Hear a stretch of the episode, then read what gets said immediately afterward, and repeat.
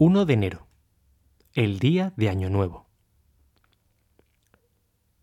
Era el primer día del nuevo año, y Pongo y Perdita paseaban con sus amos, Roger y Anita. La niebla de la mañana se empezaba a disipar, y el aire se mostraba limpio y frío. ¡Ah, Pongo! suspiró Perdita feliz. ¡Qué gran año hemos tenido! Quince cachorritos por los que estar agradecidos. Sí, querida, y piensa en todo lo que nos espera este año, dijo Pongo. Ayer estuvieron despiertos hasta medianoche celebrando Año Nuevo, exclamó Perdita. Sí, anoche tuvimos una gran fiesta en el piso, afirmó Pongo.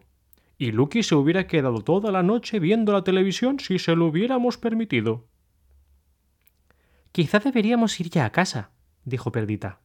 Me da mucho miedo que Cruela de Vil aparezca mientras estamos fuera. Detesto la manera que tiene de mirar a nuestros cachorros. Supongo que deberíamos, dijo Pongo.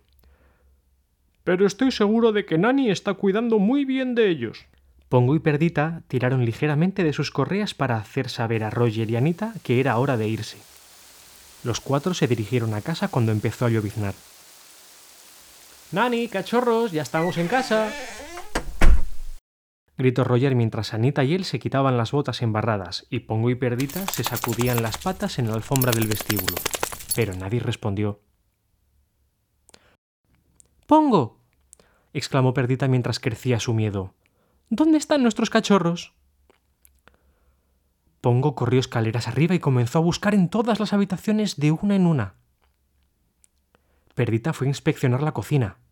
Roger y Anita intercambiaban miradas de preocupación, pero trataban de mantener la calma.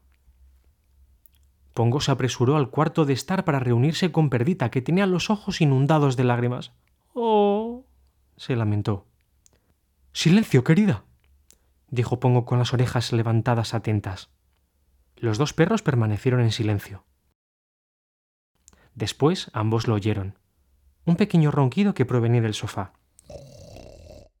Allí, Acurrucados entre los cojines, los cachorros estaban profundamente dormidos.